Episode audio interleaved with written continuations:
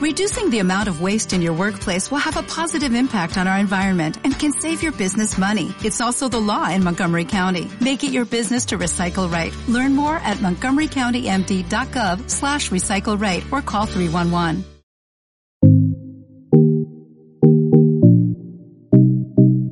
Buenas tardes, esto es un nuevo episodio de El café de las cuatro. En colaboración con Incógnita.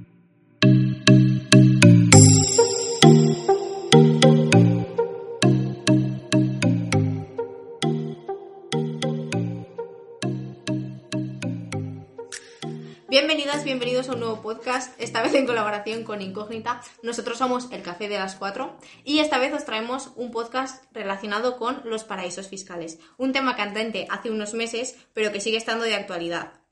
Siempre es necesario pues saber un poco qué son estos paraísos fiscales y qué suponen para nuestra realidad.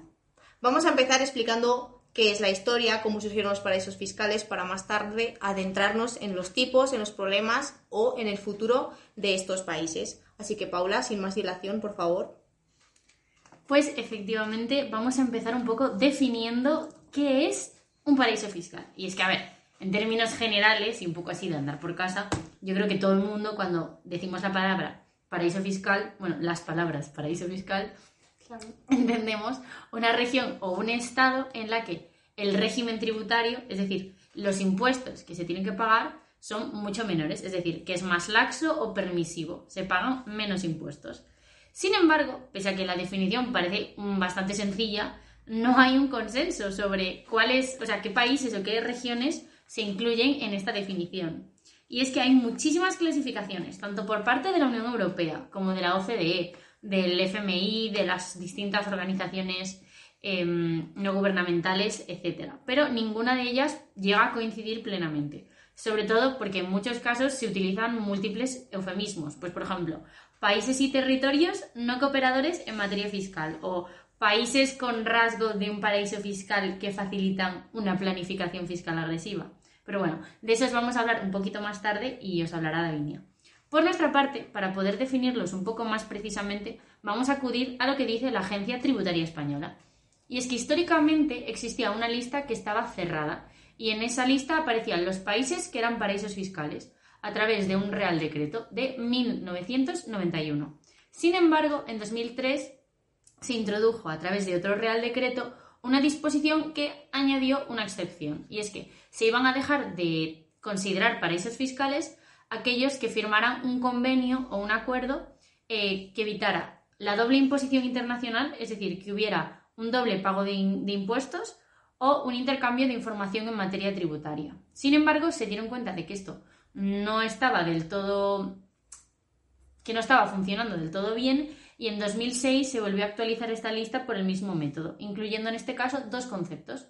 Uno, la consideración de la nula tributación, es decir, que no se fueran a pagar impuestos, estos tendrían que ser más o menos equivalentes al IRPF o al impuesto de sociedades, que son dos impuestos que actualmente hay en España. El primero, el IRPF, es sobre la renta de las personas físicas, es decir, como podría pagar yo, por ejemplo, y el impuesto de sociedades, que es lo que pagan pues, las sociedades o las empresas. Por ejemplo, el que podría pagar el café de las cuatro si fuera una sociedad. Que no lo somos. Que no lo somos. Nosotras somos... Una ONG. Bueno, tampoco. Porque lo único que queremos es adentrarnos en el mundo de la divulgación. Justo, divulgación y diversión un poco también. Bueno, y además a que el intercambio de la información al que se aludía ya en la reforma anterior fuera efectiva. Es decir, que no valía, por así decirlo, con establecerlo sobre el papel, sino que realmente tiene que haber un intercambio de información verídica y real. Y bueno, ha habido también una posterior reforma, pero de eso también os hablará más, adelante Davinia. Ahora, muy brevemente mencionar un poco la historia de estos paraísos fiscales. Y es que, sorprendentemente, son bastante recientes. Tienen su origen en la época de la descolonización y la reindustrialización, por lo que apenas existen desde hace 60 años, o sea, en la década de los 60. Esto es bastante curioso, porque yo creo que cualquiera se pensaría que son de mucho antes. Pero lo curioso sería también, ¿por qué existen estos, países, estos paraísos fiscales? Y es que como muchos países se habían independizado en ese momento y necesitaban un poco pues ser atractivos, al final no tenían toda esa trayectoria de ser un Estado propio, decidieron desarrollar un modelo de sistema fiscal que fuera más laxo con los que no residían en el país y así eran capaces de atraer capital extranjero. Aunque también ocurrió esto con algunos países consolidados como pueden ser Suiza o Luxemburgo. Pero bueno, pasando ya a la historia, os dejaré que Davinia os eh, introduzca un poco más los tipos de paraísos fiscales que hay. Bien, como os ha dicho Paula, los criterios que adoptan los distintos países o organismos o entidades supranacionales para considerar a un país paraíso fiscal o no paraíso fiscal son muy diversos y hay muchísimas diferencias entre ellos. Por ejemplo, España, como también os ha dicho Paula, tiene su propia lista de paraísos fiscales y esta pues se hizo en, una, en un Real Decreto aprobado hace casi 30 años, bueno, de hecho 30 años justos, porque fue en 1991. Y estaba compuesta en su inicio por 48 países o territorios. En 2003, como también os ha dicho Paula, dejaron de ser considerados aquellos que firmasen con España un convenio para evitar la doble imposición internacional o un acuerdo de intercambio de información tributaria. De esta manera, pues dejaron de ser considerados como paraísos países como Malta, Emiratos Árabes Unidos, Jamaica, Luxemburgo, Panamá, Chipre o Singapur. Además, en 2015 también se actualizó los criterios de la lista atendiendo a, por ejemplo, la existencia con, dicho país o territorio de un convenio para evitar esa doble imposición, a que no existiese un efectivo intercambio de información tributaria o a los resultados de las evaluaciones realizadas por el Fondo Global de Transparencia.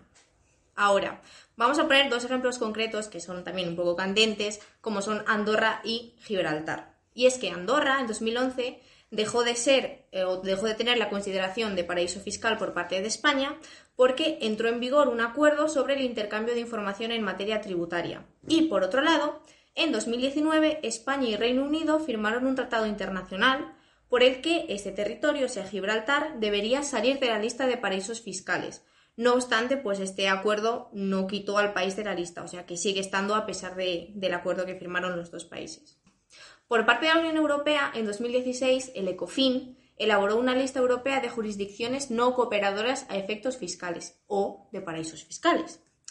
Eh, esta monitorización por parte de la Unión Europea solo compete a terceros estados, es decir, que la Unión Europea no dice que en su propio seno hay paraísos fiscales. Eh, esta misma lista se actualiza dos veces al año, aunque hay veces que sí que se actualizada más de tres y cuatro veces, por ejemplo, en 2019 y en ella eh, se exponen dos tipos de paraísos fiscales, unos en una lista negra y otros en una lista gris.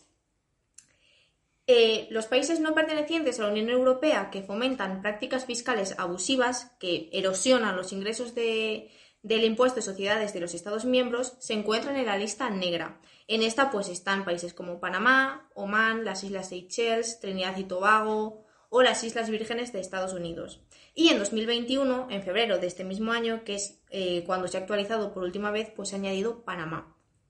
Los países y territorios que no cumplen todas las eh, normas fiscales internacionales, pero que se han comprometido a aplicar estas reformas, se añaden en una lista gris. En esta pues se encuentran nueve territorios o países como son Australia, Turquía, Tailandia, Jordania, las Islas Maldivas o Suazilandia. Y, por ende, pues un territorio que cumple todos los compromisos fiscales internacionales se suprime de este anexo. Además, la Comisión Especial sobre Delitos Financieros y Evasión y Ilusión Fiscales señaló en 2019 a siete países propios de la Unión Europea por mostrar rasgos de un paraíso fiscal y facilitar una planificación fiscal agresiva. No obstante, estos no se pueden añadir a estas listas negras o grises porque están dentro de la Unión Europea y esa lista solo compete a países externos a la Unión Europea. Estos países son Bélgica, Chipre, Hungría, Irlanda, Luxemburgo, Malta y Países Bajos. Y, para volver a hablar de Andorra, la Unión Europea no lo considera así, o sea, como paraíso fiscal, desde 2018. Algo, bueno, pues que es bastante interesante y curioso porque ahora con la fuga de youtubers y todas eh, que se ha puesto en manifiesto, pues bueno, que España y la Unión Europea no consideren a Andorra paraísos fiscales, pues resulta un poco llamativo.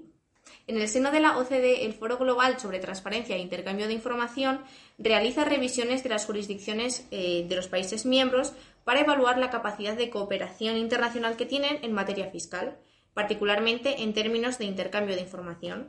Los primeros informes se hicieron en 2017 y hasta el momento solo dos territorios han obtenido la calificación de no conformes, o es decir, de paraíso fiscal, que son Trinidad y Tobago y Guatemala. No obstante, sí que hay que tener en cuenta que esta investigación va muy despacio y todavía no ha acabado, y tienen previsión de que acabará en 2023.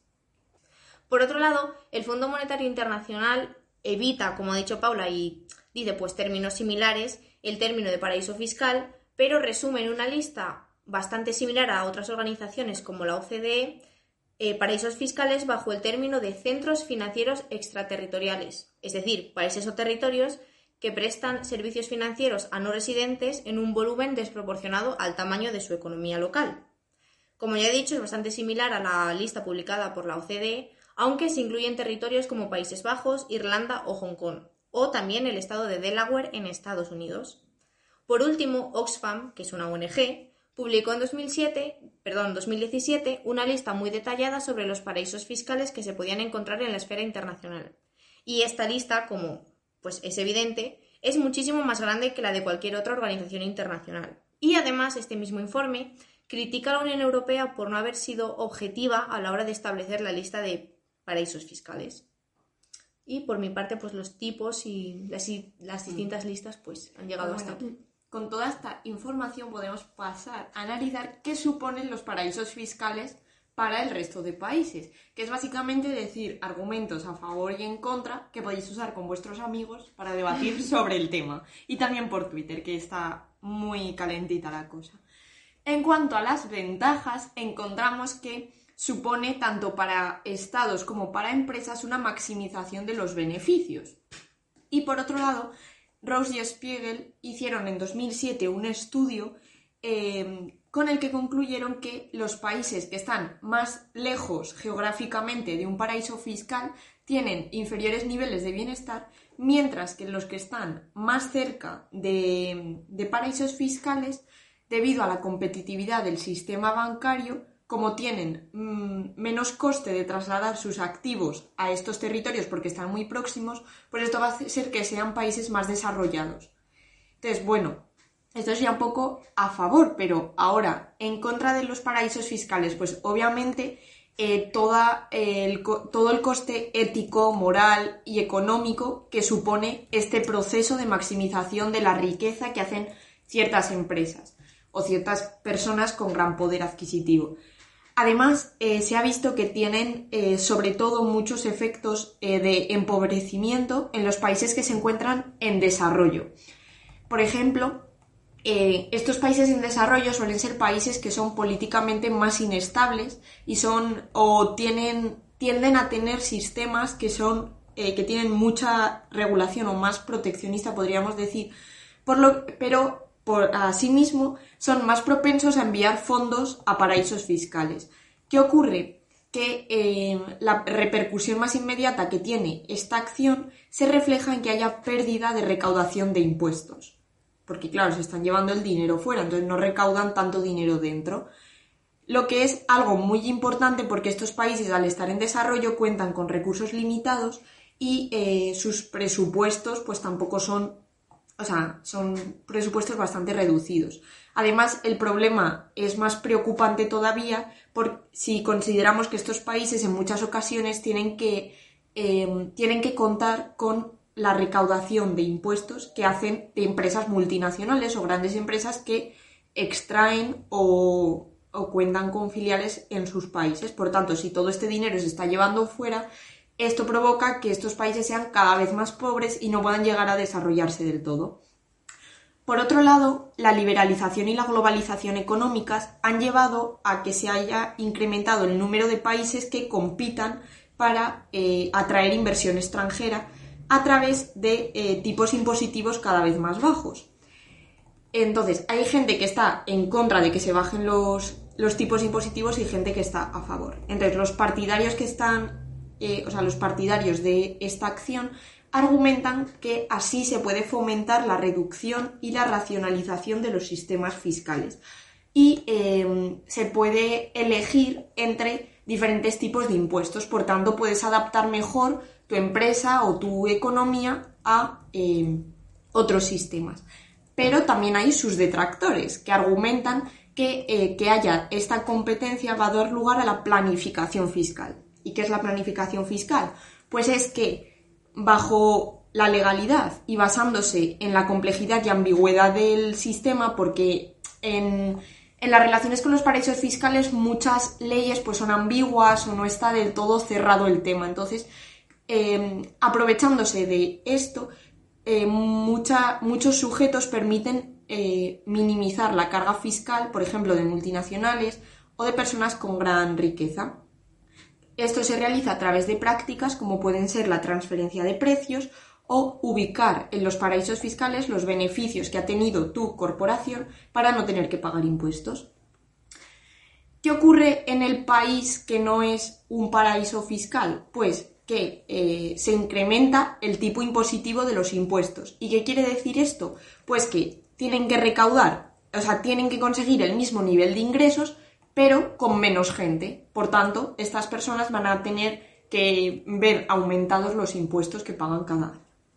Además, en estos países aumentan las desigualdades económicas, puesto que una parte de la población renuncia a una parte de sus ingresos, mientras que otra se han quedado, o sea, con todos sus ingresos porque no están pagando impuestos. Todo ello sin que los contribuyentes que están evadiendo impuestos pierdan ni el acceso ni el derecho a servicios públicos, como pueden ser las carreteras, la seguridad o la educación. Por otro lado, eh, que estos paraísos fiscales sean tan opacos, es decir, que, haya tanta, eh, tanto secretismo en torno a ellos y entre en las acciones que se pueden hacer en ellos, permite ocultar situaciones de endeudamiento o de dificultad en las empresas. Por tanto, estas empresas pueden eh, verse beneficiadas porque aunque les vaya muy mal, como no se sabe, las personas van a seguir invirtiendo en ellas. Por tanto, hay un grado muy importante de información imperfecta y de, o sea, de, una, de un fallo en el mercado. También este grado de secretismo que proporcionan los paraísos fiscales hace que aparezcan diferentes mecanismos de corrupción. Por tanto, se va a poder blanquear capital o se va a poder, por ejemplo, traficar con fondos que proceden de ciertas actividades criminales e ilegales. Pero esto queda impune porque, como he dicho, las leyes eh, en torno a las relaciones con los paraísos fiscales no están del todo cerradas, por tanto, en esta ambigüedad, ciertas actividades ilegales encuentran su camino de manera totalmente libre. Y el hecho eh, de que el blanqueo de capitales no es universalmente reconocido como un crimen hace que, eh, que la acción de estos paraísos fiscales sea cuestionable desde el punto de vista del derecho internacional, porque no para todos los países supone eh, un crimen grave. Por tanto, con todos estos argumentos que os he dado y eh, que los paraísos fiscales amenazan a la estabilidad financiera, pues podréis charlar tranquilamente con vuestros amigos y, eh, y usarnos tal cual.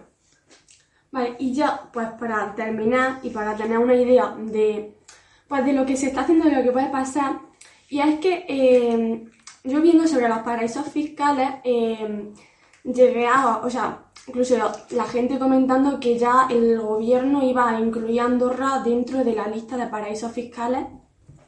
Y diréis, ¿pero esto es verdad? Pues no. todavía, o sea, todavía no se sabe si es verdad que eh, el gobierno o el parlamento podría modificar esta lista, pero es que eh, ya hay un borrador, es decir, hay un proyecto de ley que está siendo tramitado en nuestro sistema parlamentario y es el proyecto de ley de medidas de prevención y lucha contra el fraude fiscal de transposición de la directiva de la Unión Europea. ¿Esto qué quiere decir? Pues que la Unión Europea hace una ley y todos los estados se tienen que adaptar. Y los estados tienen que hacer una ley diciendo más o menos lo que dice la Unión Europea, pero adaptado a su país. Entonces, esto la Unión Europea lo hizo en 2016 y nosotros lo estamos haciendo ahora en 2020. Pero bueno, no pasa nada porque se prevé que la ley, eh, este proyecto de ley, se convierta en ley para 2021. Entonces ya hasta 2021, cuando saquen esta ley, no podremos decir eh, si Andorra se ha incluido o no se ha, eh, no se ha incluido como nuevo paraíso fiscal. Lo que sí podemos decir es que en el presente borrador que hay, en el proyecto que podemos encontrar todos en el BOE, pues no hay ningún cambio sobre eso. Es más, sobre paraísos fiscales dice pues más bien poco y mm, son todos como pues ajustes para hacer mm, mejor el sistema fiscal, para mejorar, eh, pues que sea más eficiente el sistema fiscal en general. Sin embargo, sobre los paraísos fiscales, eh, lo que podemos encontrar es que eh, esta propuesta de ley, tal y como dice la Unión Europea, dice que los paraísos fiscales ya no se van a llamar paraísos fiscales, sino que se van a llamar jurisdicciones no cooperativas porque queda feo decirle a otros países que pueden ser amigos que son paraísos fiscales. Pero eh, la verdad, bueno, también dice que eh, mm, la finalidad es combatir de una forma más eficiente el fraude fiscal, pero tampoco dice exactamente en qué manera. Así que, pues bueno, ya cuando la ley esté hecha y se vaya a votar, pues ya es verdad que lo podremos analizar bien, porque la ley todavía es pues, un proyecto de ley. Pero qué más cosas eh, os traigo para que aquí podamos reflexionar y tal. también relacionado con la Unión Europea. Y es que, eh, claro, la Unión Europea no tiene una competencia como tal sobre los sistemas fiscales de cada país, sino que eh, pues da pauta. Y, o sea, la Unión Europea no dice a qué tipo tiene que tener el IVA cada país, ni a qué IRPF, ni qué impuestos de sociedades tiene que poner cada país, sino que ya cada país con respecto a la voluntad de sus ciudadanos, elige eh, el tipo de impuestos que quiere. Lo que dice la Unión Europea es que los impuestos tienen que ser justos, eficaces y favorables al crecimiento, lo que es pues, bastante interpretable. ¿Y qué hace que sea bastante interpretable? Pues que dentro de la Unión Europea encontramos casos como Irlanda, Países Bajos y Luxemburgo, que eh, mucha gente los llaman que son pequeños paraísos fiscales dentro de la Unión Europea. ¿Y por qué dicen esto? Pues la verdad es que eh, pues hay pruebas que lo avalan porque la verdad es que ¿dónde se encuentra la filial de Facebook en Europa? ¿Dónde está la filial? Sí, ¿dónde está la filial de Google en Europa? Pues también. Entonces, esto hace que al final y al cabo las grandes empresas terminen yendo a estos países lo que eh, es negativo para los demás países de la Unión Europea, porque eh, bueno, se estima que eh, entre Holanda, Irlanda y Luxemburgo hacen perder a todos los demás países de la Unión 39, mm, o sea, 39.900 millones. Mucho dinero. Lo que es bastante. Pero claro, tampoco mm, tampoco hay, o sea, la Unión Europea como tal no tiene competencia para decirle, oye Irlanda, no pongas tu, tu impuesto de sociedades en un 4,2%. Claro. Pero, eh, bueno, eh, según una red internacional que se llama Tax Justice Network, que pues bueno, mide un poco eh, las tasas impositivas y hace informes, eh, dice que en el, en el ranking de los países que son más, más lesivos para el resto de países, es decir, como los paraísos fiscales que donde más, que más daño hacen a la fiscalidad de otros países, el primer ranking sería para Países Bajos, después para eh, los territorios británicos de ultramar de Bermuda, después para Puerto Rico, después Luxemburgo y después Irlanda. Entonces, la verdad es que sí podemos hacer un poco de autocrítica en el sentido de, joder, la Unión Europea tiene en ella misma paraísos fiscales, bueno, que ella no lo considera paraísos fiscales, pero eh, sí es verdad que son bastante mm, perniciosos para los demás países. Y pues bueno. Y pues bueno, yo quería mm, dejar un poco la pregunta porque la verdad mm, tampoco es una especulación muy grande, pero la cosa es, ¿qué pasaría si todos los demás países, porque claro, siempre, cuando estás hablando de paraísos fiscales siempre sale la pregunta de, bueno, pues si Irlanda lo hace, ¿por qué España no se convierte también en un paraíso fiscal?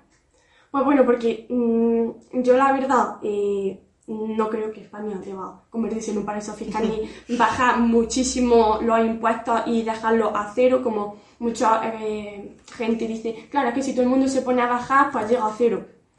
Pues claro, es que entonces eh, el, estado, de bienestar, ¿de dónde, de dónde lo sacamos? ¿Cómo se pagan las cosas? ¿Cómo se pagan las ¿Cómo cosas? se pagan las cosas? Pero bueno, que yo os dejo aquí la pregunta, mm, si queréis pues responderla pues, en los comentarios, eh, yo que sé, en los comentarios de Instagram, YouTube, donde queráis, bueno, respondéis. ¿Qué pensáis si todos los países deciden, qué pensáis que pasará si todos los países deciden eh, decir, pues venga, vamos, fiscalidad más barata, como una especie de competencia a ver a qué sitio van más las empresas? ¿Hasta qué punto sería sostenible? Pues bueno, ahí os la dejamos para que penséis también un poquito. Hay que reflexionar, hay que usar el cerebro, que no está solo ahí para que no nos rebote la cabeza. Bueno, pues hasta aquí el podcast de paraísos fi- fiscales. Esperamos que os haya gustado mucho y que hayáis aprendido un poco más de este tipo de países y de los problemas que pueden suponer para la esfera internacional. Y que nos sigáis escuchando, que nos podáis seguir por nuestras redes sociales, arroba el café de las 4 en todas las redes sociales que os inventéis, porque estamos en todas, y que también podéis seguir a Incógnita, que hacen eh, también una buena labor informativa en todas sus redes sociales, que tienen tanto Instagram como Facebook, como Twitter y también en su página web. Así que esto es todo por hoy. Esperamos que escucharnos el siguiente mes y hasta